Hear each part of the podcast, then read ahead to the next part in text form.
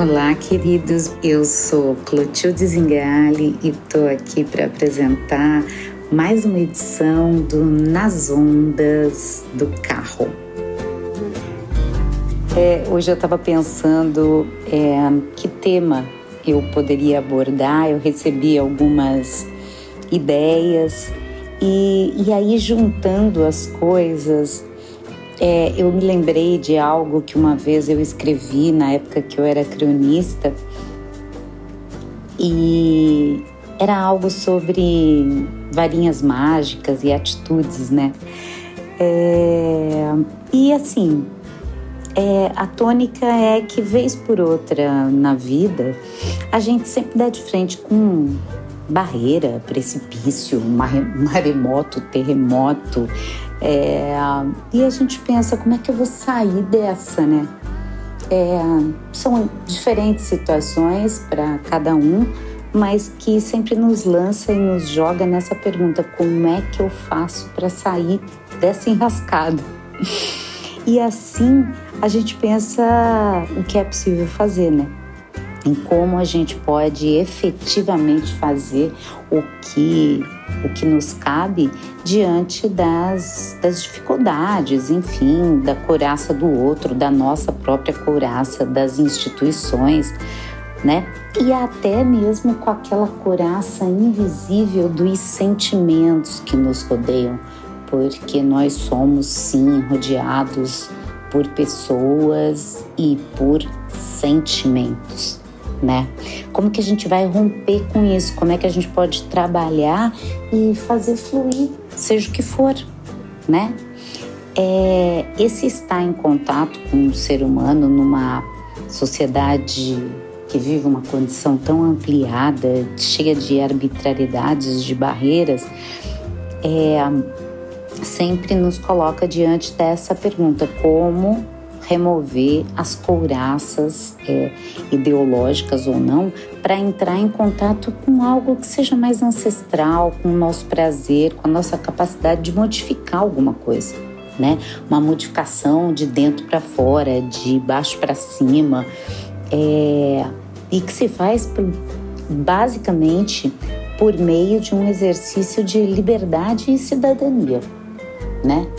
E por meio de diálogo tentando sair um pouco do discurso para interagir com os outros discursos, mesmo que contrários, é, mas de uma forma o mais harmônica possível.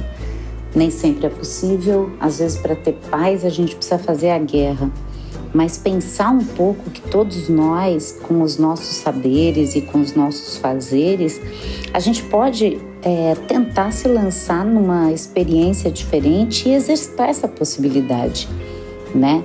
De, de ser atravessado por essa experiência, de tentar e de nos tornar agente, nos tornar é, seres capazes de nos produzir, né? E como é que a gente faz isso, né? É, eu lembro que naquela época eu, eu me lembrei de um filósofo, é, o Luiz Fugante, e ele falava uma coisa muito interessante que é que a gente precisa se colocar em estado de variação. É, ele chamou se colocar em variação a possibilidade de inventar e transmutar os nossos desejos é, e se colocar numa relação imediata com o movimento que nos atravessa, qualquer que seja. E aí a gente pode fazer um parênteses com aquilo que a Viviane Mosé também fala, é, que é encaixar nosso desejo no desejo do momento, né? O Luiz Fugante diz que segundo é, essa, essa técnica de se colocar em variação, é, é só assim que a gente consegue se desalienar e produzir algo novo. Só por meio de vivenciar e efetivamente as realidades é que a gente pode produzir afetos e mudanças reais, inventando novos modos de perceber e de experimentar. E, e, é somente por meio desse modo de viver que passamos a ser senhores ou causas de nossos próprios destinos, né? Eu sempre falo isso, eu acho que a gente tem que ser agente do nosso destino e não deixar esse papel para qualquer outra pessoa, qualquer outra instituição, enfim, né? A gente tem que ser agente da nossa causa. É, ele diz que só colocando o corpo e o pensamento como laboratório e fazer, fazendo de nós mesmos laboratórios é que a gente vai conseguir produzir algo de diferenciado, tá? É, e que isso é absolutamente necessário ser atravessado pela vida, pensar e produzir a vida com intensidade.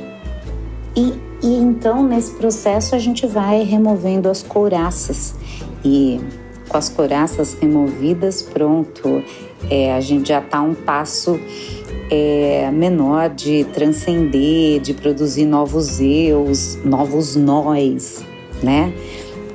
Então hoje eu queria deixar essa palavrinha é, aqui, que a gente possa pensar um pouco nisso, de se colocar como agente e essa de todas as coisas, de todas as mudanças que a gente deseja, e, e isso então ser a, o retrato é, da própria varinha mágica nas nossas mãos, né? Eu acho que quando a gente se torna a gente, de algum modo a gente recupera esse mito de ter é, na nossa mão uma varinha de condão e a possibilidade de fazer diversas mágicas, né?